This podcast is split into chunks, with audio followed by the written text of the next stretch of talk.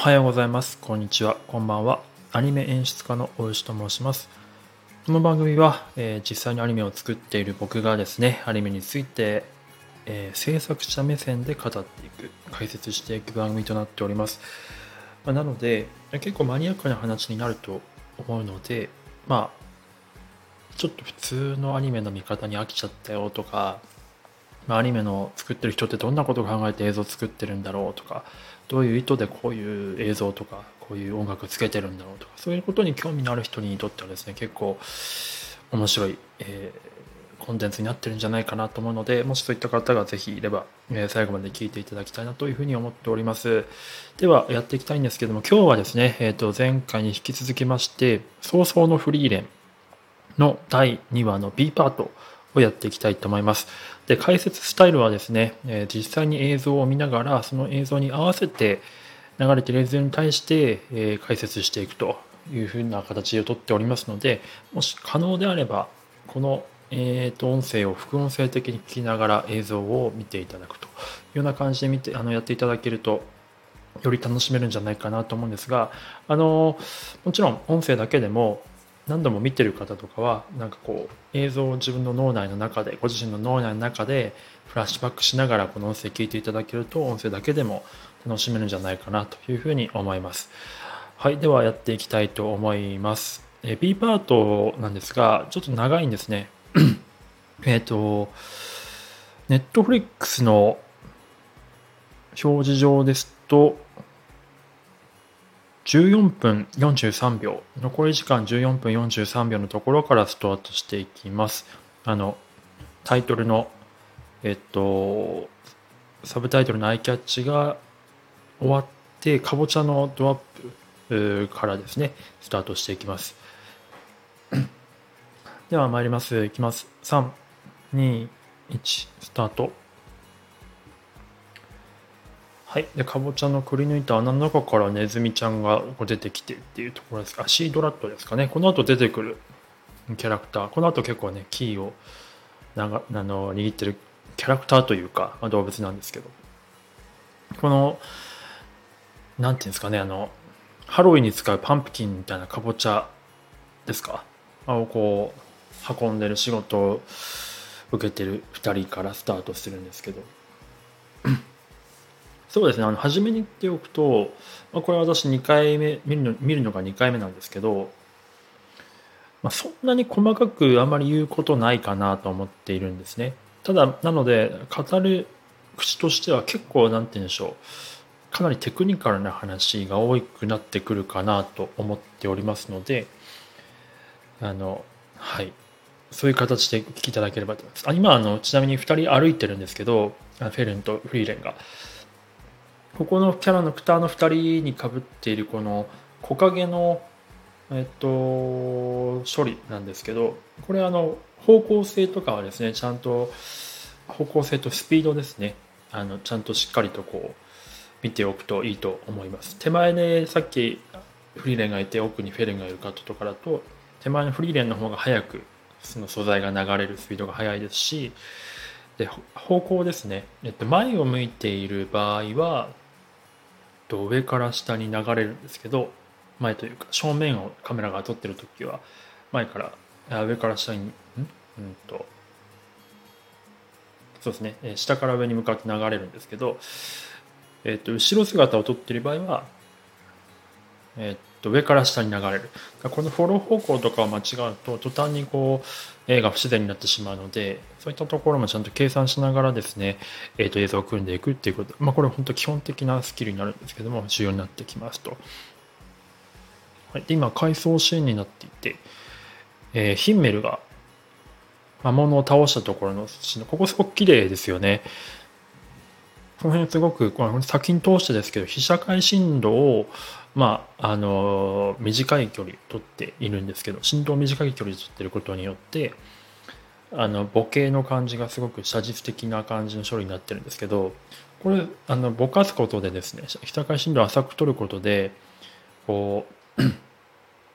ピントがボケているところがよりこう露出が上がってですねなんか光源が光の玉みたいになってすごく綺麗になるんですね。なので炎とかああいう明るいシーン光があるシーンとかになるとすごくこの被写界深度の浅いという処理はすごく綺麗になるので結構最近のアニメとかでいうか流行ってる手法なんですけど、まあ、京都アニメーションさんが最初に多分最近だとやってるんだと思うんですけどそれ以来かなりこういう処理増えたなと思ってます、まあ、私もすごく好きなんですよねこの処理。はい。でえー、とそうですね。まあこれもまたどうでもいい話かもしれませんがヒンメルの銅像、まあ、ちょいちょいこの作品に対して出てくると思うんですが銅像って、まあ、前にあの 呪術改正の話にした時に大体キャラクターのキャラクターを背景物として処理する時ってハーモニーという処理を使うんですけど、まあ、呪術廻戦の場合はあのアルティメットメカ丸の時は完全にキャラクターをおそらくセルまで起こしてから、えー、背景にはさんに渡してそれをあの着彩というか背景さんの方で処理してるんだと思うんですが今回のこのヒンメルに関してはですねおそらくなんですけどキャラクターしっかりとセルまで起こしてないんじゃないかなと思うんですよ。っていうのも似てないからです多分それ狙ってるんじゃないかなと思うんですよね。セルまで書いてしまうとあのキャラ、まあ、作画監督さんとか創作画監督さんとかキャラクターデザインさんの感じになってしまって本当にもうフィンメルそのものみたいになってしまって銅像としてのリアリティが多分ちょっと欠けてしまうんですよねなのでアニメーターさんとかが描いたうんと ぐらいのヒンメルドって言った方がその職人さんが実際にその銅像を作った感じとヒメルを見て作った感じっていうのは多分出ると思うんですよね。だから多分レイアウトぐらいまでの時点でもうすでにえっと背景さんに渡してそれをもとにきっともう背景さん作業入ってるんじゃないかなと、えー、想像しています。ちょっとわからないんですけどね。あちなみにあのこの作品に限らずですけど基本的に私はあの裏とか撮ってるわけじゃないのであくまでこう私が演出目線で見た時に多分こういうことを考えながらやってるだろうなって今僕の10年以上の経験をもとに、えーと、あくまで自分の感覚で話してるということをちょっとご了承いただければなと思います。あでまたあの出ましたねこのこう時間経過を音楽のバックで流しながらセリフはなしのシーンが流れるっていう、えー、このシーンので時間処理描写を見せていくという、まあ、この作品の結構代名詞的な演出手あ方法になるんじゃないかなというふうに思ってますけどね。なんかこういうシーン結構意外と好きなんですよね。はい。で、今あの、フェルンのですね、えー、ところに、いや、このレイアウトいいな。あの、フェルンのところに今、雲が流れてたんですけど、え、晴れあの雲間から光が太陽が差すみたいなところであの雲間の雲の影がフェレンからのところにアウト,、え、アウトしていくというような処理になってたんですがこの雲のあの話でちょっと私の個人的なエピソードがあるんですけど前にちょっと美術さんに怒られたことがあって、まあ、僕もこの、うんと空の雲の影をこうキャラクターに落としてそれをちょっと微妙に動かすっていう処理をやろうとした時に雲のサイズ感ミスったんですよね。あの やっぱりこう小さすぎると僕のレイアウトした雲の影が実際やっぱりその雲っていうのはあの影に地面に落ちた時っていうのは本当もうめちゃくちゃでかいものになってるのでそういうそのキャラクターがその全身映ってるようなカットぐらいで雲の端から端まで映るみたいなことってありえないよですよって言われて怒られたことがあって、まあ、ちょっとあのカットフェルンのカットを見てそれを思い出しました、まあ、なのでこれを聞いているあの1年目とか2年目とかこれからアニメーションを目指していくっていう方はですねアニメーションの世界を目指していくっていう人はその雲のサイズ感とか結構やりたい演出の一つだと思うんですよねああいうカットって。あのなので雲のサイズ感とか引きスピードですね。に気をつけていただけるとより説得力の持たせられる処理になるんじゃないかなと思うのでよく実際の自然描写とかを見ておくといいと思います。意外と脳内で考えているものと違ったりするので現実のものって。ただとはいえ現実のものをそのままやってもなんかちょっと逆に自分のイメージ見てる人のイメージと違って逆に嘘くさくなるって感じてしまうところもあるので、まあ、その辺のバランスをですね、まあ、経験積みながら嘘だけど本物っぽく見えるとか本物だけど嘘っぽく見えるとかそういうのはそういった境界線を見つけていくといいんじゃないかなと思います。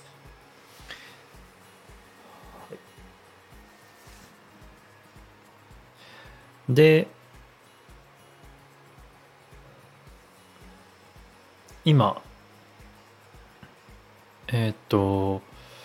フリーレンがもう少ししたら切り上げるよって言ってる時のセリフのところですね。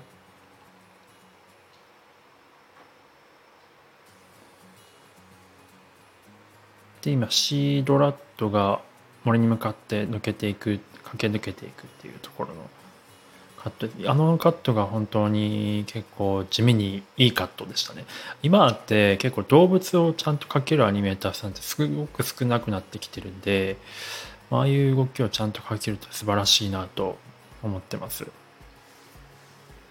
なのでこれからもし仮にアニメーターさんを目指してる人はキャラクターをうまく描ける人っても結構限りなく限りなくというわけじゃないんですけどたくさんいるんですね。なのでその中で目立とうとすると結構しんどいと思うんですよ。なのでまあアニ何かに特化した方が結構その仕事としてはあの競争に勝ちやすいところがあると思うんで例えば動物専門アニメーターとかまあエフェクトアニメーターは結構増えてきてるんですけど機械ロボット専用アニメーターとかなんかそういう自分なりの武器みたいなのを見つけるとでかつその競争相手が少ない。でもすごく需要のあるっていうところを見つけていくといいと思います。個人的にはモブアニメーターってめちゃくちゃ需要あると思ってますね、まあ、この作品もそうなんですけどモブのシーンをやっぱちゃんと描けるかどうかでその作品の何て言うんでしょうね品位というか品というか何て言うクオリティラインというかが一発で分かってしまうんですモブが芯が適当だとやっぱすごく残念安っぽく見えてしまうんですよ。逆にモブの人たちがすごく生き生きとした感じで描かれてるとあなんかこのアニメ信頼できるなってていう感じがするんですよね。このキャラクターの人この世界のキャラクターたちはちゃんと生きてるなっていう感じがやっぱりモブによってその世界観って伝わるので作品の。だからモブアニメーターってまあ書くの大変ですけどめちゃくちゃ重要あると思います。まあこれから CG とかで結構置き換わるっていくとは思われてると思うんですけど CG の芝居だと結構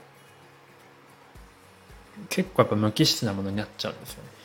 なのやっぱちゃんと手書きで書けるっていうところですごくポイントになってくるんじゃないかなと思いますはいまあ、全然ちょっとですね、あの本編の演出解説から かなりかけ離れてて、えー、申し訳ないんですけど。で、あと、あ、そうそう、このフリーレンの特徴として、面白いなと思うのが、ここぞっていう時のセリフとかっていうのが結構正面で描かなかったりするんですよね。ちょっと斜めにハスに構えた感じのカットになってるんですけど、まあ、その辺がやっぱそうわざとらしくないっていう感じがしてすごくそのやっぱ品位のある 品位のあるっていうと別に正面から撮ったら品位がないわけじゃないんですけどそんな感じの処理だなと思ってます。あで、まあ、手元であの花をこうちょっと撫でるカットあったと思うんですけどあのカットの処理もものすごく丁寧でその花のビラって薄いじゃないですか。薄いっていうのがこう透けてる感じっていうのを伝えるために影をちょっとこう落としてるんです手の影が見えるようになってるんですけど。花びらが透けさせる花びらを透けさせるんではなくてまるで透けてるかのように影の方を落とす。っていう感じにしてるんですね。あの辺の処理とかもすごく勉強になるなっていう感じがしますね。あでまたこのフェルンのこの後のセリフですよね。ちょっと貯めてそうですねって言ってるんですけど。これもやっぱ正面じゃなくてすごく引いた絵でやったりとかしてるんですよね。うん。その正面で見せないことによって逆にこうちょっとその彼女たちの、まあ、見えに見えない部分の気持ちというかっていうところがこう我々視聴者にこう想像させる余白っていうのを、まあ、まさにレイアウトも余白のあるカットですけど、え持たせてくれるっていうところで非常にやっぱ大人向けの演出が多い作品だなというふうに思います。はい。ということでですね、だいたい今 B パートが終わったんですが、あのすいません、ちょっと本編とかなりこう、ずれたというか、あの、かなりテクニカルな話が多かったと思うんですけど、まあそういったところのすごい細かいところってこのフリーレンの作品通してすごく丁寧に描かれてるんですね。なので、そういった処理、まあ、歩き一つとっても振り向き一つとっても、えー、カメラの写し方一つとっても結構全てにこう意図が込められてるっていう感じがビンビンに伝わってくる作品なので是非細かいところも何度も何度も見て味わっていただけるといいんじゃないかなというふうに思いました。はい。ということで、えー、最後まで聞いていただいてありがとうございました。ここでまで聞いていただいて、えー、面白いなと、もし思っていただいた方がいれば、ぜひ、いいね、フォローいただけると嬉しいです。あと、コメントとかもね、お待ちしてます。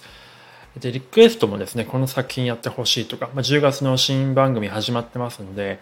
まあ、あとはスパイファミリーとか、まあ、いろいろ始まってると思うんですね。なので、その辺もやっていきたいと思うんですけど、もしリクエストあれば、ぜひぜひお待ちしております。はい。ということで、最後まで聞いていただいてありがとうございました。ではまた。